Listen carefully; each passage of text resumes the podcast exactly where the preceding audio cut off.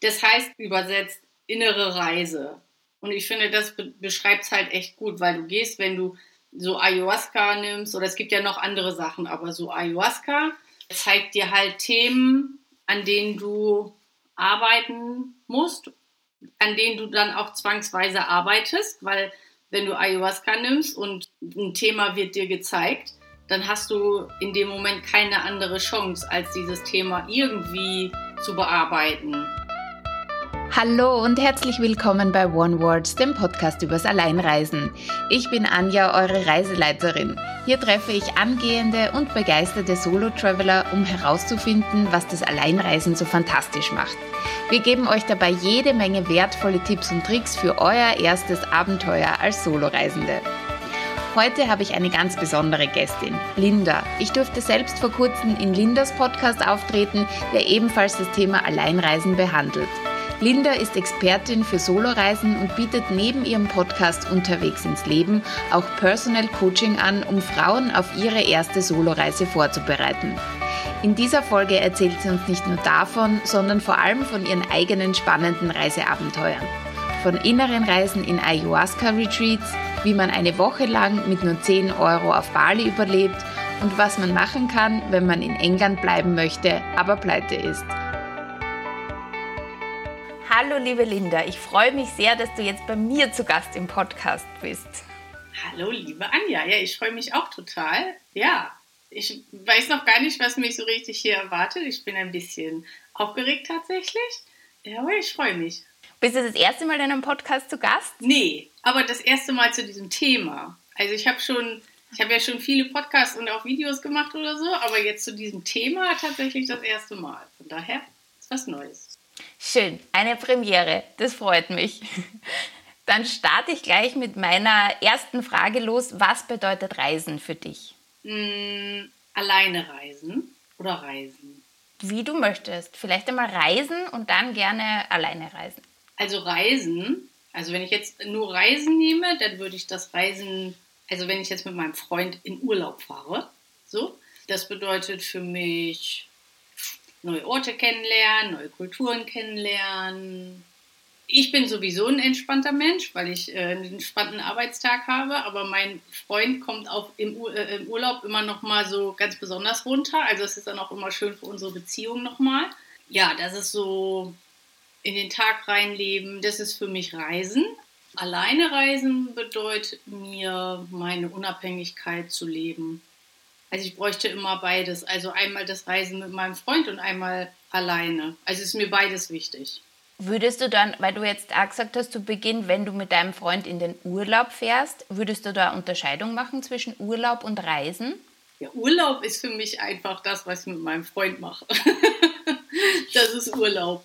Ähm, alleine mache ich keinen Urlaub. Also Urlaub heißt für mich halt auch einfach nichts zu tun ich mache sowieso immer irgendwie was im Urlaub. Also ich, ich arbeite ja auch ortsunabhängig und das mache ich dann auch, wenn ich in Anführungszeichen auf Reisen bin oder ich bin in irgendwelchen Fortbildungen oder im Retreat. Also ich kann mir nicht vorstellen, irgendwo alleine in Urlaub zu fahren und da irgendwie nur 14 Tage im Hotel abzuhängen. So, das wäre mir einfach viel zu langweilig. Da muss, muss ich schon irgendwie was machen. Also das finde ich, find ich auf jeden Fall spannend. Aber würdest du auch sagen, dass dann Reisen auch vielleicht eher was Längeres ist? Weil ich glaube, auch 14 Tage, also auch wenn man zu zweit unterwegs ist oder zu mehr, macht man ja auch nicht nur nichts tun. Ne? Also mhm. man, man, ist ja auch vielleicht mhm. mehr unterwegs. Ja, wahrscheinlich ist Reisen schon eine längere Geschichte. Also irgendwie so ab. Ich glaube, beim Reisen geht es, also beim Reisen geht es dann schon noch mehr darum, also die Kultur kennenzulernen, sich darauf einzulassen. Und wie hat das alleine Reisen für dich begonnen? Also wo, wo hat das für dich gestartet? Ähm, also das hat äh, angefangen, also jetzt der Vorläufer von der ersten Alleinreise war, als ich 16 war, haben wir mit der Klasse so als Abitur, nee, Abitur, ja, also ich war auf jeden Fall 16 und wir sind mit der Schule für eine Woche nach England gefahren, also nach London. Und ich fand das da so toll. Das war, ich fand halt England irgendwie so total toll. Und dann habe ich, als ich 18 war, habe ich dann in den Sommerferien, also vor den Sommerferien, habe ich gesagt, so jetzt will ich nach England. Und die Sommerferien, die dauern sechs Wochen. Und ich habe gesagt, okay, sechs Wochen reicht mir nicht. Ich muss acht Wochen. Und dann hatte ich mir vorher, also ist ja auch schon echt lange her, und ich habe dann mir so ein paar Stationen, einmal zwei, äh, drei, zwei Stationen, glaube ich, hatte ich mir ausgesucht. Ähm, das, was heute Work and Travel ist, damals hieß, hatte das noch nicht so einen Namen, aber das wollte ich machen. Und genau, das habe ich dann, also die erste Station habe ich, glaube ich, zwei Wochen statt drei Wochen gemacht. Da habe ich gedacht, okay, ich muss hier raus. Da hatte ich mich unglücklich verliebt und dann habe ich gedacht, ich muss jetzt hier flüchten. Und dann bin ich zur zweiten Station gefahren nach Liverpool und in Liverpool war das ganz fürchterlich. Also das sollte, war eigentlich äh, ein soziales Projekt in einer Kirche, wo es um Kinder und Jugendliche ging. Und damals gab es, also es gab ja auch noch kein Internet, als ich das gemacht habe. Also man konnte sich keine Bilder vorher angucken, keine YouTube-Videos dazu, sondern ich habe mir das Ganze nur an einem Buch, also ich habe mir halt ein echtes Buch gekauft, wo irgendwie 50 Plätze in England, wo du irgendwie so arbeiten konntest. Da war ein Abschnitt und das war alles an Infos, was ich hatte. Genau, also das, das war überhaupt nichts. Also die Organisation war nichts. Ich habe mit den anderen, die da ähm, freiwillig gearbeitet haben, ich glaube zu dritt oder viert im Wohnzimmer auf dem Fußboden geschlafen. Und dann habe ich nach drei Tagen gesagt, oh nee, ich muss hier weg.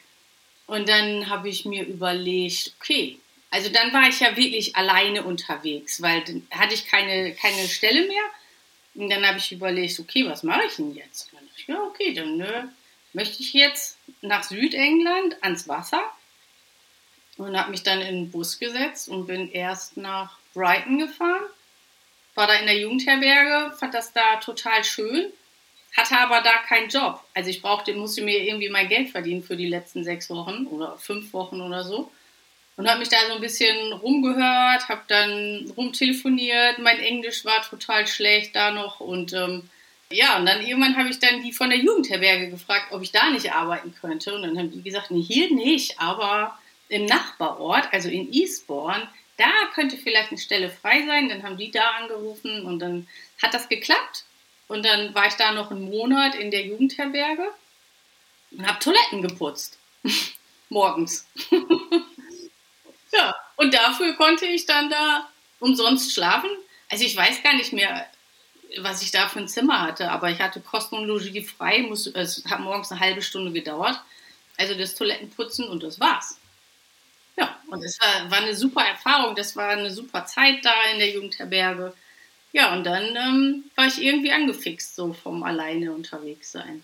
Ja, aber das, das nenne ich auch mal Commitment. Also so das erste Mal alleine weg und also dich allein durch ein Land schlagen. Und ich könnte mir auch vorstellen, dass man vielleicht auch nicht zugeben wollte, dass es vielleicht nicht so toll geklappt hat und es außer Frage stand, wieder zurück nach Hause zu kehren. Also das wäre so mein Personality Treat, würde ich jetzt mal sagen. So, na, das musste ja jetzt irgendwie funktionieren. Aber dann auch Toiletten zu putzen, nur um dort bleiben zu können, finde ich, schon, find ich schon cool. Ja, also es stand echt für mich außer Frage, dass ich jetzt früher nach Hause fahre. Ich weiß nicht, ich glaube nicht, dass es darum ging, dass ich das nicht eingestehen wollte oder so. Ich wollte einfach in England sein. Ich glaube, das war das. Und dafür habe ich eben das gemacht, was sich angeboten hat. Rückblickend auf alle deine Reisen, ist es, gab es mal einen Moment, wo du, wo du gesagt hast, okay, so hier breche ich jetzt ab, äh, es reicht, ich fahre nach Hause? Nee, als Kind hatte ich mal Heimweh, aber das ist ja was anderes. äh, nee, also ich hatte eine, ich hatte eine ganz krasse Situation, als ich 2015, 16 oder so war ich einen Monat auf Bali. Musste ich unbedingt hin, weil ich Beziehungsstress hatte, oder nicht Beziehungsstress, aber wir hatten Probleme in der Beziehung und ich habe gesagt, ich muss mal einen Monat raus. Ich so, okay, wenn ich nach Bali fahre für einen Monat, und da hat mein Freund geschluckt und okay. Ähm, also dann, ich war dann in Bali einen Monat und hatte das Ganze, weil das eben so überstürzt war, gar nicht richtig geplant alles. Und ich hatte auch nicht genug Geld. Und dann habe ich, also ich habe mir Geld von meiner Mutter geliehen, damit ich mir dann den Flug noch buchen kann. Und hatte eine ganz günstige Unterkunft, was ja okay ist. Auf Bali ist ja eh vieles günstiger. Und dann hatte ich, also ich glaube, das war dann auch so nach zwei Wochen, also auch so in der Mitte, war dann meine eine Kreditkarte war gesperrt worden. Nee, meine EC-Karte war gesperrt, obwohl ich hatte das hier angemeldet bei der Bank, dass ich das in Indonesien benutze. Das hat aber irgendwie nicht geklappt. Also die haben gedacht, huch, wer macht sich denn da mit der Karte in Indonesien? Hm? also das war auf einmal gesperrt. Eine Kreditkarte hat nicht funktioniert, weil ich da irgendwie falschen Automaten hatte. Und dann hatte ich, glaube ich, nur noch eine Karte. Hatte dann aber auch, weil ich nicht richtig an mein Geld gekommen bin, ich konnte ja kein Geld mehr abheben, hatte ich noch 10 Euro. Und ich wusste, bis die Karte freigeschaltet ist, also die EC-Karte in Deutschland und bis dann der nächste äh, Geldeingang von einem Kunden in Deutschland stattfindet, habe ich eine Woche Zeit. Also was heißt eine Woche Zeit? Also ich muss mit diesen 10 Euro eine Woche lang auskommen. Und das wäre natürlich so ein Punkt gewesen, wo man hätte sagen können, oh, das ist mir jetzt echt zu viel und jetzt fliege ich nach Hause und ihr könnt mich alle mal ich hatte da auch echt so einen Zusammenbruch, wo ich dann heulend auf dem Bett geschluchzt habe und gedacht habe, ah, wieso passiert mir immer sowas? Das kann doch wohl nicht wahr sein. Ja, und dann hatte ich da meine 10 Euro. Also es waren auch wirklich nur 10 Euro, ne? nicht irgendwie sprichwörtlich oder so, sondern wirklich. Und ich habe dann, das war so ein bisschen außerhalb von U-Boot, gegenüber von dem äh, von dem Hotel war so ein kleiner, kleiner Laden von einem Einheimischen. Die hatten dann diese ähm, Nudeln, diese Asia-Nudeln in diesen Plastikpacks für 20 Cent oder so. Da habe ich dann, also Frühstück hatte ich im Hotel ein einfaches, dann habe ich mittags eine Nudelsuppe gegessen und abends eine Nudelsuppe. Mhm. Manchmal habe ich mir dann noch ein Stück Obst dazu geholt. Da war ich so bei 60 Cent am Tag. Also ich hatte dann sogar nach der Woche noch irgendwie drei Euro oder sowas über. Es war natürlich jetzt keine tolle Woche, aber es hat alles irgendwie dann geklappt. Und dann kam mir auch wieder das Geld rein und ich konnte mir was leisten. Krass. Ja. Wow. Ich hätte, also, ich hätte jetzt eher gedacht, es kommt irgendwas in die Richtung, ich habe irgendjemanden angequatscht und dem dann irgendwie Geld überwiesen und der hat mir Bargeld gegeben oder so. Aber okay. wow. Also da habe ich dann auch wirklich äh, versucht, da alleine durchzukommen. Ich weiß gar nicht, ob ich jemanden, ich glaube nicht, dass ich jemanden gefragt habe. Nee. Bist du jemand, der, der um Hilfe bittet, der jemanden anspricht? Ich habe das tatsächlich lernen müssen. Vielleicht liegt es auch daran, also so auch in den ersten Jahren von meiner Selbstständigkeit habe ich halt auch immer alles versucht selbst zu machen. Auch wenn ich dann irgendwie so neue Tools oder online irgendwie neue Software oder sowas ausprobiert habe. Ich habe da teilweise, wenn es nicht geklappt hat, stundenlang probiert, bis ich dann auch geheult habe, weil ich so verzweifelt war. Und erst dann, wo ich bei dieser totalen Verzweiflung war, habe ich dann beim Support angerufen oder die angeschrieben. Die haben ja alle irgendwie Support oder so, ne? Aber erst, als wenn ich am totalen Nullpunkt war, habe ich dann gedacht, so jetzt hole ich mir Hilfe. Aber das habe ich gelernt. Also heute, heutzutage frage ich eher um Hilfe. Glaubst du, dass du deswegen dann äh, gerne alleine reist, um eben diese Selbstständigkeit, also viele haben ja das Problem, dass sie nicht alleine reisen wollen, weil sie sich eben nicht selbstständig genug fühlen oder, oder das Selbstwertgefühl jetzt nicht hoch genug ist und sie das nicht zutrauen. Und bei dir klingt es ja jetzt eher dann so, so quasi, ich schaffe alles und so, ich schaffe das erst recht alleine. Also so von der anderen Seite irgendwie.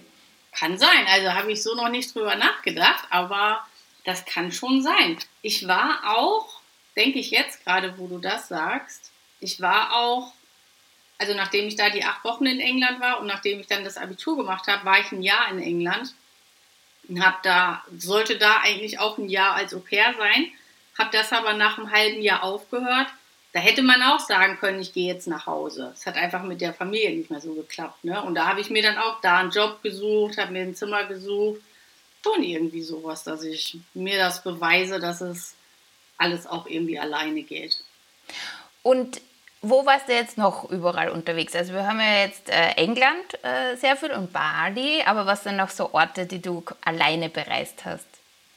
Also in Bali war ich später noch mal einen Monat Dann war ich, also ich habe jetzt noch nicht, ich meine, du hast ja voll die, die Länder. Naja. naja, schon. Ich kehre auch immer an dieselben Orte zurück. also ich war zweimal auf Bali jeweils für einen Monat.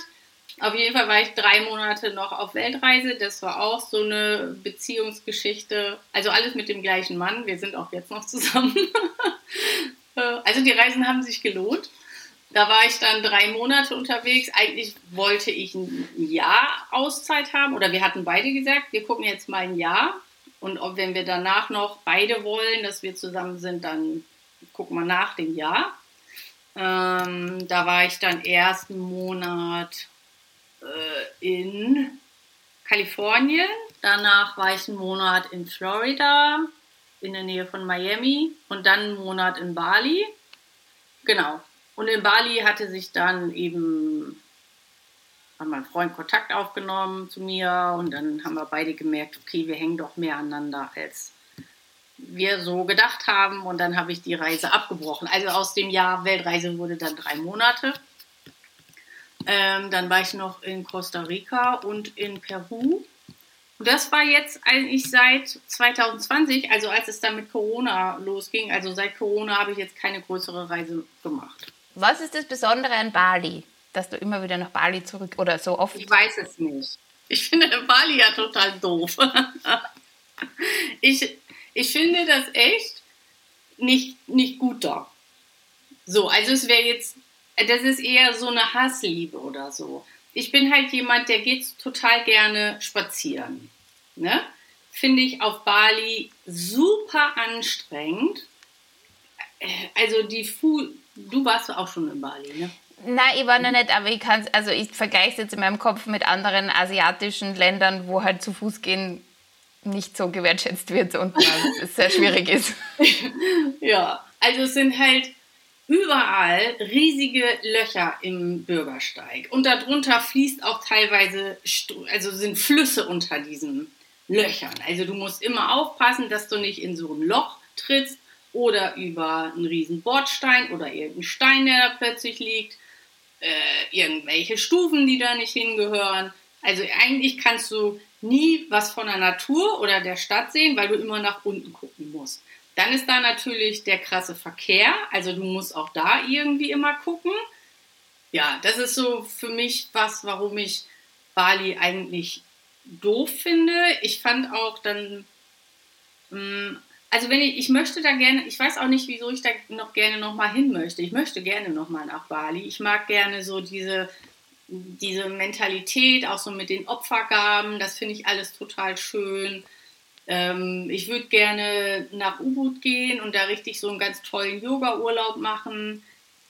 Was ich noch doof an Bali finde, ist, dass du eigentlich überall mit dem Roller hin musst und dafür ist mir da zu viel Verkehr. Also ich finde es halt für mich zu gefährlich, da so unterwegs zu sein. Äh, Uber ist halt auf Bali auch nicht so angesehen. Also du musst halt immer diese offiziellen Taxis nehmen. Hm, ja, aber ich mag auch das Essen, ich mag das Klima, ich mag die Natur, also das, ich mag die schönen Hotels. Aber ich bin gerne zu Fuß unterwegs und das stört mich halt brutal. Hm. Weil du gesagt hast Uber, ich glaube aber Grab ist jetzt auch auf Bali ziemlich, also die App ja, da musst du dann aber ja wieder Roller fahren. Entweder Roller hinten drauf, es gibt aber auch Taxis. Also ich weiß jetzt nicht, ob es in Bali Grab mit Taxis gibt, ich kenne es halt nur aus Bangkok. Da gibt es Autos auch auf Grab. Also ah, okay. vielleicht ja. äh, fürs, fürs, nächste Mal dann. Genau, also ich wusste das wohl, dass es diese Apps äh, für Roller gibt. Da fühle ich mich aber halt auch nicht, äh, nicht sicher, ne? Wenn, weil die fahren dann, das sind ja die Einheimischen, die fahren dann ja wirklich nochmal anders, als ich fahren würde. Dann hätte ich mhm. einfach Angst um meine Knie, wenn ich mich da irgendwie mal hinlege oder so. Was ist denn so ein Land, das dir besonders gut gefallen hat? Mm, Peru hat mir super gut gefallen. Also da war ich, ich war bei einem Ayahuasca-Retreat und das Retreat Center war in diesem Sacred Valley. Also das ist ja dieses, das ist einfach eine krasse, also ich finde es eine krasse Atmosphäre. Du bist da in diesem Tal und links und rechts diese hohen Berge und das ist so eine ganz ruhige Atmosphäre. Das fand ich total beeindruckend. So. Und ich war dann anschließend noch ein paar Tage in Cusco. Cusco ist auch total schön. Ist ein bisschen laut. Es gibt dann noch ein Ort in der Nähe, also zwischen Cusco und diesem Center. Fällt mir jetzt aber der Name nicht ein. Aber das ist ja auch so ein spiritueller Ort mit so ganz vielen kleinen Lädchen, wo du Steine kaufen kannst und Räucherzeugs und so diese Sachen. Also Peru fand ich echt schön. Hm, finde auch Costa Rica toll. Ich mag halt dann das Meer und wenn es ein bisschen, also in der Ecke, wo ich dann war, da war es nicht so tropisch, also auch warm, aber jetzt kein Dschungel. Ähm, also das mag ich schon. Ich habe immer gedacht, ich finde Südamerika doof, aber war, glaube ich, nur so ein Vorurteil. Ich finde das eigentlich ganz toll da. Was hat die, also ich habe auch diese, ich war noch nie in Südamerika, zieht es gerade nicht so hin. Also Costa Rica ist schon dann wieder mal so eine Idee oder Ecuador, ähm, weil ich ähm, ein bisschen Spanisch spreche und das dann ein bisschen trainieren könnte, was ja ganz gut wäre. Aber äh, was hat die dann dazu bewogen, doch hinzufahren? Also gab es da irgendeinen ausschlaggebenden Punkt? Das, das waren immer Ayahuasca-Retreats. Ah. Und was passiert da genau? Also ich kenne ja nur, also wenn jemand Ayahuasca sagt, ich weiß, es ist irgendwie so eine, eine, eine bewusstseinserweiternde Droge. So, das ist mein, mein Wissensstand. Genau. Wie schaut das aus? Was, was macht man da? Ähm, also Droge würde ich halt nicht dazu sagen. Also es geht darum, also es gibt zum Beispiel in Holland gibt es einen, die, die haben das angeboten mit Ayahuasca. Das heißt übersetzt innere Reise. Und ich finde, das be beschreibt es halt echt gut, weil du gehst, wenn du so Ayahuasca nimmst, oder es gibt ja noch andere Sachen, aber so Ayahuasca zeigt dir halt Themen, an denen du arbeiten musst, an denen du dann auch zwangsweise arbeitest, weil wenn du Ayahuasca nimmst und ein Thema wird dir gezeigt, dann hast du in dem Moment keine andere Chance, als dieses Thema irgendwie zu bearbeiten und dich darauf einzulassen. Weil wenn du, wenn du sagst, nee, oh, ich will jetzt nicht darüber nachdenken, dass ich ein total selbstsüchtiger Mensch bin, dann wird die ganze Zeremonie, also es dauert dann so, so vier, fünf Stunden ist das dann insgesamt so ungefähr, dann kommen dir auch so vier, fünf Stunden vor wie zehn Stunden. Also eine Minute kann super, super lang werden, wenn du dagegen ankämpfst. Genau. Und es geht einfach darum, in dem Moment, wo man dann in dieser oder unter, unter Ayahuasca neue, also du machst dann auch neue Erfahrungen. Du nimmst dich anders wahr, du nimmst eine Situation anders wahr. Und dadurch, dass du dann eine andere Erfahrung damit gemacht hast, können sich dann schon Themen auflösen. Also ich finde es total faszinierend und interessant, ist aber auch super anstrengend. Also ich finde Ayahuasca total anstrengend, gleichzeitig super hilfreich, um Sachen aufzuarbeiten und dich weiterzuentwickeln. Kann man sich das so Wie sagt man? Halluzinogen. Halluzinogen, so, genau. Äh, kann man sich das so vorstellen, also dass, dass du so in Situationen bist, weil du gesagt hast, das musst du dann bearbeiten, also dass du dann halt irgendwie wie so einen inneren Film fährst, um das jetzt in meiner Gedankenwelt aufzulösen? Oder wie zeigt sich so ein Thema? Also ich weiß gar nicht, ob das. Also es ist auf jeden Fall so, dass du diese Halluzinationen hast.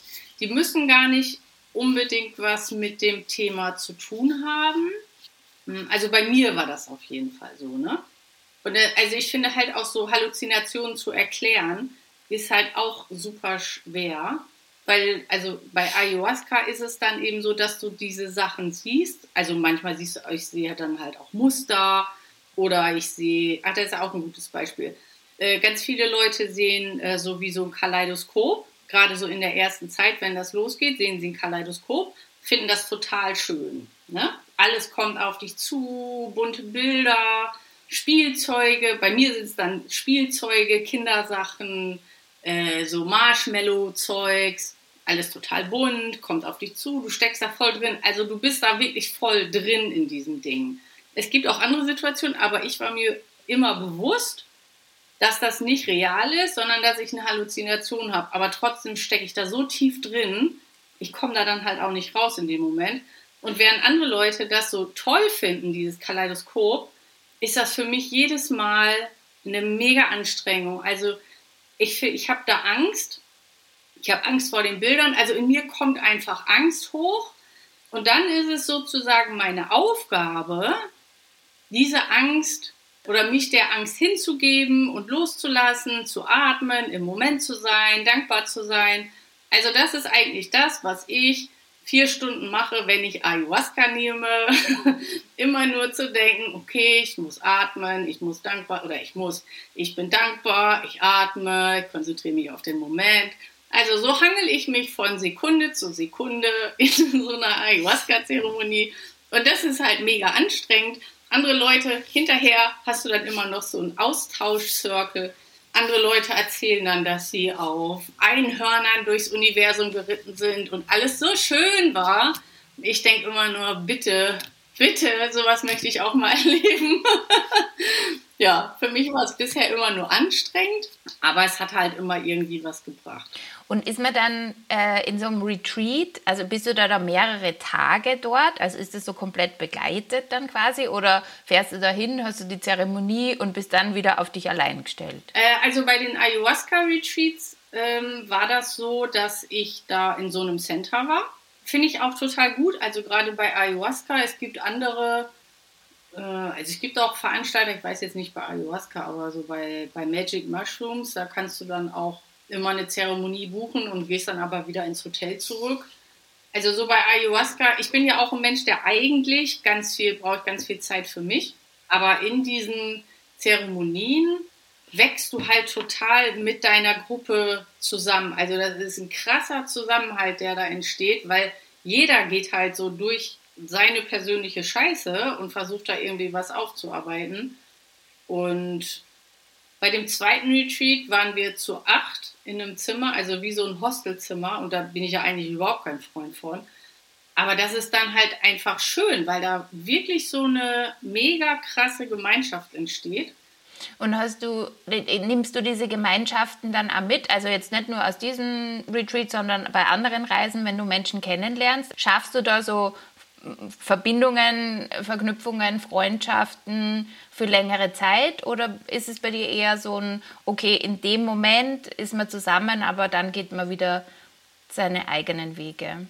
Also so bei den anderen Sachen, die ich alleine gemacht habe, da habe ich eigentlich nie jemanden kennengelernt oder ganz oberflächlich nur. Ne? Mhm. Bei den Ayahuasca Freundschaften war ich oder hatte ich immer das Gefühl, dass ich diejenige bin, die da super viel investiert und rein interpretiert. Ich weiß immer nicht, ob, also, naja, ich weiß schon, die anderen finden es nicht so wichtig, weil ich bin immer die, die dann nochmal nachfragt und sollen wir uns nicht noch, sollen wir nicht mal zoomen? Die sind dann ja auch in Amerika, in Kanada, was weiß ich was.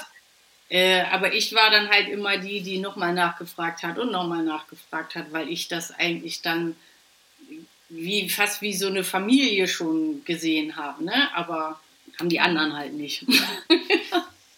Mhm. Also wenn du auch sagst, auf deinen anderen Reisen lernst du nicht so viele Menschen kennen, wie schaut denn das bei, bei dir dann so aus? Also wenn du jetzt, sagen wir jetzt mal Bali, weil das haben wir dann gesprochen, du planst diese Reise, du fährst dorthin, äh, du lässt dich darauf ein und dann, wie, wie läuft dort so dein Tag oder wie, wie verbringst du die Zeit? Also bei dem ersten Aufenthalt hatte ich zwei Wochen mir oder zweimal vier Tage oder so habe ich eine Fortbildung gemacht. Also die anderen zwei Wochen ist dann eigentlich so, wie das immer ist, wenn ich alleine unterwegs bin, dass ich vormittags meistens irgendwie arbeite bis elf, halb zwölf oder so. Dann gehe ich in eine Stadt, also je nachdem, wo ich bin, irgendwie gibt es da ja immer was.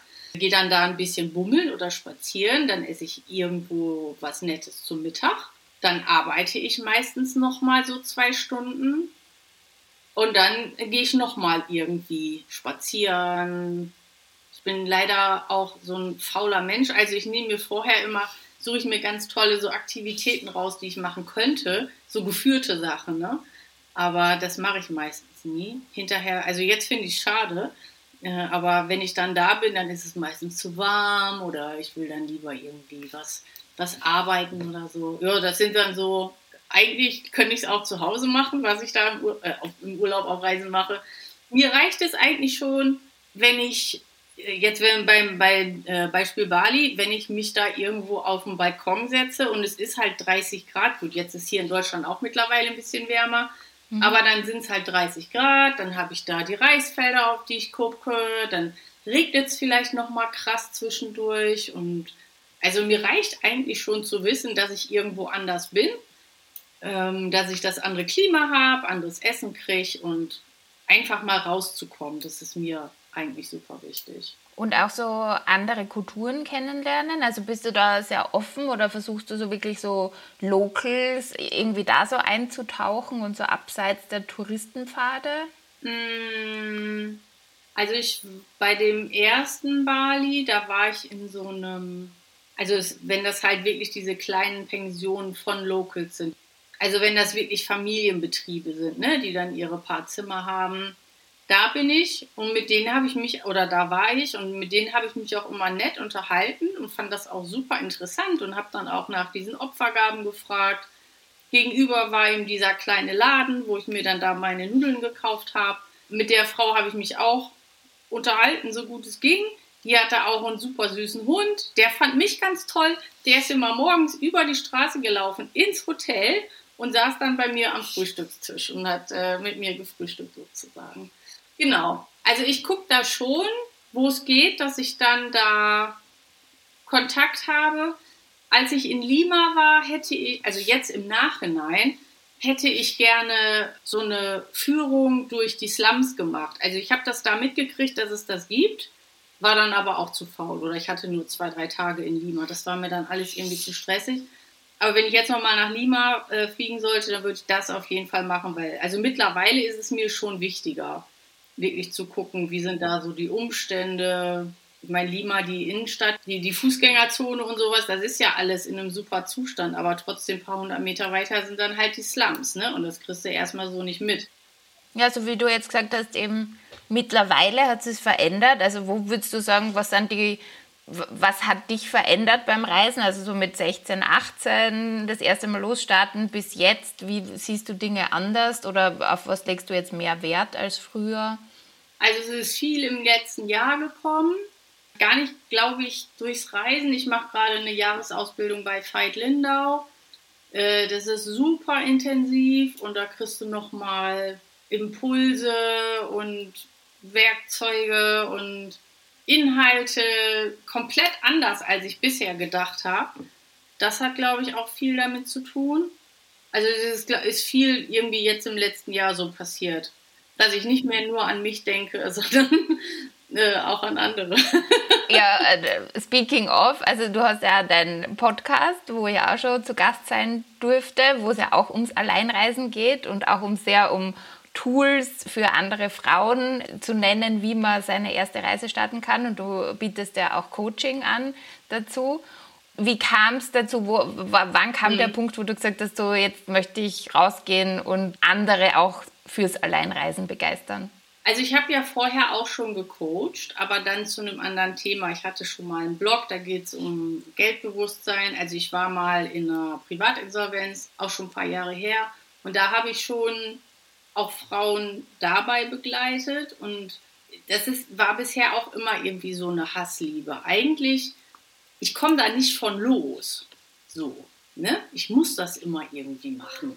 Und dann habe ich halt mit dem Geldthema aufgehört, weil Privatinsolvenz war zu Ende und irgendwie war das Thema dann auch durch.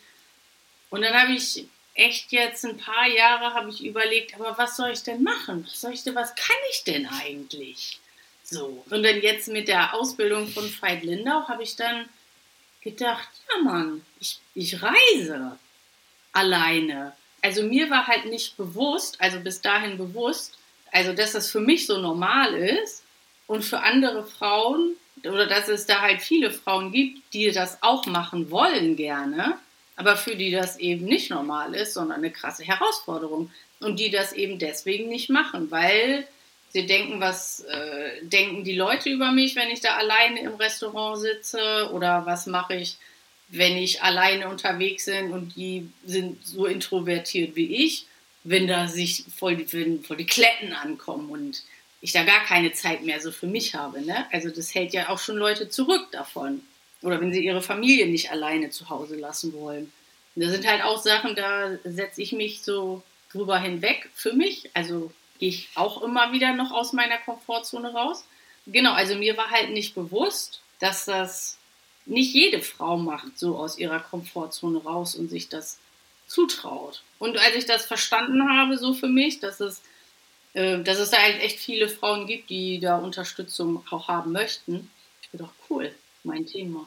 Ja, ich verstehe ja. Also wenn man ja von dem, dem Punkt ausgeht, so wie wir es vorher besprochen haben, dass du ja nicht jemand warst, der von sich aus gern um Hilfe bittet oder, oder es mal alleine versucht zuerst. Das ist natürlich sehr weit weg, dann zu denken, ja, andere Menschen wollen aber unbedingt jemanden, bei dem sie sich quasi anhalten können, bevor sie so einen Schritt losgehen und wollen sie nicht alles selbst erarbeiten oder brauchen diese Stabilität ja. im Hintergrund einfach oder diese Sicherheit. Das äh, ging mir ja auch so. Also bei mir war es ja auch mit Corona, mit dem Podcast-Start so, weil ständig die Frage kam, wie du reist alleine. Ich würde auch so gern, aber niemand fährt mit. Und immer wieder so, so what? Also fast ja. halt alleine. Und ja, aber es ist, also entweder man ist halt fein mit sich selbst, so wie bei dir, wo du sagst, du brauchst es, du möchtest gern für dich sein oder deine Dinge genau in deinem Tempo machen und bist auch cool damit, äh, zwei, drei Wochen mit mhm. niemandem so ganz eng zu sein oder so. Oder, oder Menschen, also keine Ahnung, bei mir ist es so, dass ich das Gefühl habe, wenn ich woanders bin, lerne ich total leicht Menschen mhm. kennen. Mhm. So. Ja, cool. Und dann äh, hast du da quasi deinen, deinen neuen Beruf daraus äh, gebildet und hast einen Podcast gestartet. Und was würdest du sagen, hat sich deine Sicht auch nochmal aufs Reisen verändert im Zuge deiner Arbeit mit dem Podcast oder mit der Auseinandersetzung?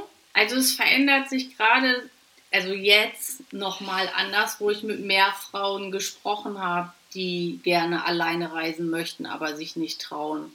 Also, dass ich da nochmal tiefere Einblicke bekomme, warum das wirklich so ist. Also, ich habe ja auch Sachen, wo es mir schwer fällt. Das sind dann halt andere Bereiche und bei denen ist es dann eben, dass sie denken, ich kann das nicht, ich traue mich das nicht zu, ich bin das nicht wert, das ist zu teuer oder es ist zu teuer für mich alleine, für die Familie wäre es okay, aber für mich alleine. So, also da kriege ich nochmal gerade noch ein anderes Verständnis für. Genau, finde ich auch total spannend, weil ich kenne ja natürlich, kenne ich auch nur meine Sicht. Und was glaubst du, weil man könnte ja sagen, okay, Alleinreisen ist nichts für mich, will ich nicht, warum auch immer, zu teuer, ähm, möchte nicht alleine sein, ist ja völlig in Ordnung, so, wenn man das nicht möchte. Ja. Aber was glauben diese Frauen, die sich nicht trauen, oder auch Männer, ist jetzt egal welches Geschlecht, was ihnen eine Alleinreise geben könnte, was sie sonst nicht haben? Also ich äh, sage jetzt mal nur von den Frauen, die ich so anspreche oder von denen ich es halt auch weiß, dass sie einfach mal die Verantwortung komplett, also oder sagen wir mal so, dass sie halt für diese zwei Wochen oder wie lange auch immer nur die Verantwortung für sich haben. Und nicht für den Mann, nicht für die Kinder, nicht für den Haushalt, nicht für den Job und also ist ja dann alles zusammen. Also, dass sie sich wirklich nur mal um sich kümmern dürfen. Und das ist aber auch gleichzeitig oft die Herausforderung, die sie erstmal überwinden müssen, weil dadurch, dass sie eben immer die Verantwortung übernehmen, besteht halt auch die Angst, dass sie im Urlaub dann nicht loslassen können. Aber das ist so Genau, also die Verantwortung abzugeben, die Freiheit für sich zu haben, das zu machen, worauf die eigentlich Lust haben und nicht vom Mann oder von den Kindern sich so den Tag diktieren lassen zu müssen. Ne? Und was ist für dich der Mehrwert am Alleinreisen? Hm, auch das natürlich, also dass ich machen kann, was ich will. Ich glaube, es ist auch, weil ich arbeite ja auch total gerne und ich glaube, es ist auch, selbst wenn ich jetzt den ganzen Tag durcharbeiten würde im, im Urlaub, auf Reisen im Urlaub, dann würde mir halt auch keiner reinquatschen. Ich bin dann auch gerne in so Hotels, wo dann auch digitale Nomaden unterwegs sind. Da ist es dann sowieso normal, wenn du irgendwie arbeitest. Ich glaube, das ist mir auch wichtig, dass ich dann auch Menschen irgendwie im Umfeld habe. Wenn das dann nicht so ein Hotel ist, dass ich dann auch in Coworking Space gehe, wo eben auch Menschen sind, die gerne arbeiten an dem Ort, wo sie dann sind, ne? an so einem schönen Ort und dass das normal ist, dass man gerne arbeitet, dass du nicht komisch angeguckt wirst, dafür, dass du neue Ideen hast und Pläne und Ziele, sondern das ist ja schon ein Schlagmensch, sag ich mal.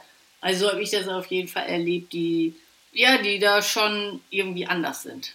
Glaubst du, liegt es auch daran, also ich kann das total nachempfinden, das auch daran, dass du ja auch in einer sehr ländlichen Gegend zu Hause bist, ähm, in, in, Ostfriesland, dass die Umgebung da halt in deinem Lebensstil oder in diesem Nomadentum oder in diesem digital arbeiten können wahrscheinlich nicht so viel Input liefert, sondern die Lebensrealität von deinem Umfeld in Ostfriesland wahrscheinlich anders ausschaut und dass man dann gerne diese Abwechslung auch hat. Ja, wobei hier wohne ich, also jetzt hier auf dem Land wohne ich noch nicht so lange, erst seit zweieinhalb Jahren ich habe auch schon an echt, also wie gesagt, ich war äh, nach dem Abi ein Jahr in London, ich habe auch in Düsseldorf gewohnt, ich habe auf Norderney gewohnt, ich habe in Hannover gewohnt ein paar Jahre. Also ich habe eigentlich alles irgendwie so kennengelernt. Ne? Die letzten Jahre davor, ähm, also Hannover, dann war ich hier in Ostfriesland, in Kleinstädten, in der Nähe von Oldenburg habe ich gewohnt. Also das sind dann aber auch mal so eine, so eine Kleinstadt mit 50, 60.000 Einwohnern.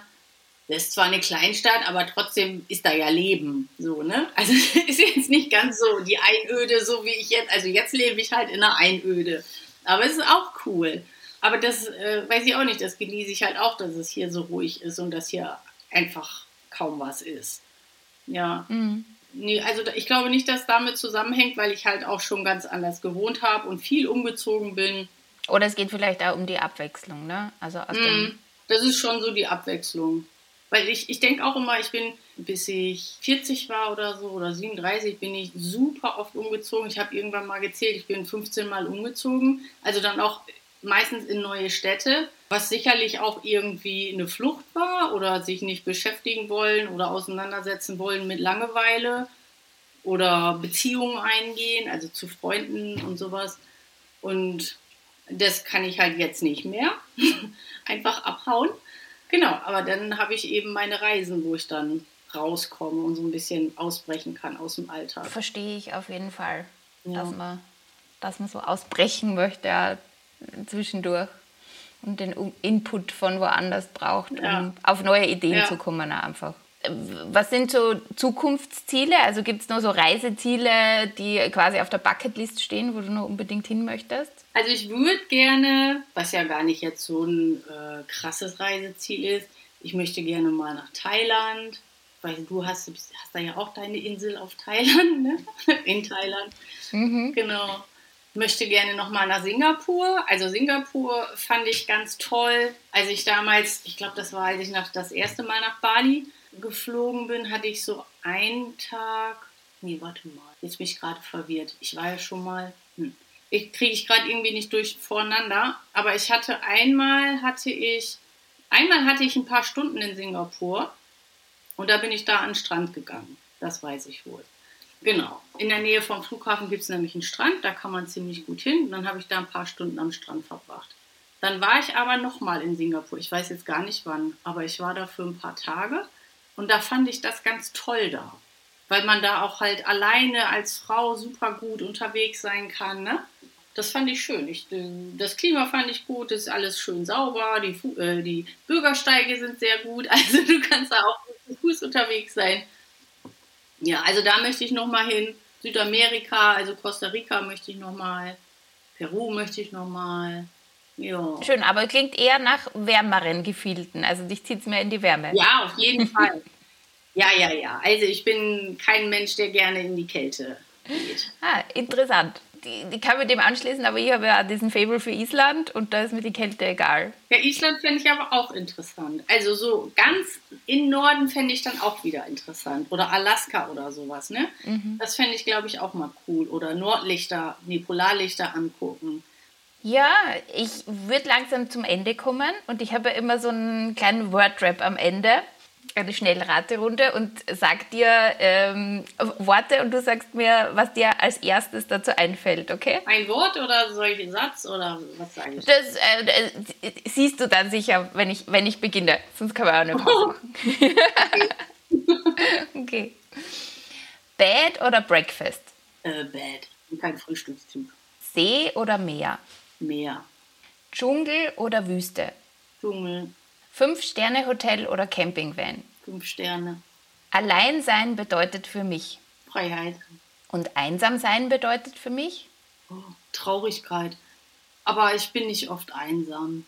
Was, was würdest du machen, wenn du dich einsam fühlst? Hast du da so äh, Rituale oder irgendwas, was dir da rausholt? Also ich glaube schon, dass ich oft, oder was heißt oft, so gerade die Bali-Reisen, dass ich da oft dadurch, dass ich dann halt immer so viel unterwegs war, auch versucht habe, so die Einsamkeit so ein bisschen zu verdrängen. Ich glaube, heute auch so durch die Erfahrung mit Ayahuasca und die Ausbildung mit Fight, würde ich das annehmen und einfach mal auch traurig sein zwischendurch und dann wissen, es geht schon wieder irgendwie vorbei. Nächste Frage. Drei Dinge, die überall hin mit müssen. Ohrenstöpsel, Haargummi und mein Reisemäppchen, wo ich meine Unterlagen reinpacke. Ah, bist du so voll organisiert auch? Alles ausgedruckt? also es ist kein tolles Mäppchen. Das ist so ein äh, DIN A5, habe ich mir mal für 2, 3 Euro bei H&M gekauft. Das, da ist mein Reisepass drin, da sind Reisetickets drin. Also innerhalb von diesem Mäppchen ist schon eine Ordnung, aber das ist, glaube ich, die einzige Ordnung, die ich in meinem Reisegepäck dann so habe. Das ist, ich, ich habe immer total Angst, dass ich irgendwie was vergessen habe oder verloren habe. Deswegen ist das alles da drin. Ähm, was ich jemandem raten würde, der noch nie alleine unterwegs war? Hm, viel vorher zu recherchieren. Genau. Das ist das, was, also habe ich jetzt gemerkt, als ich mich damit auseinandergesetzt habe, warum es mir so leicht fällt, auch alleine wegzufahren.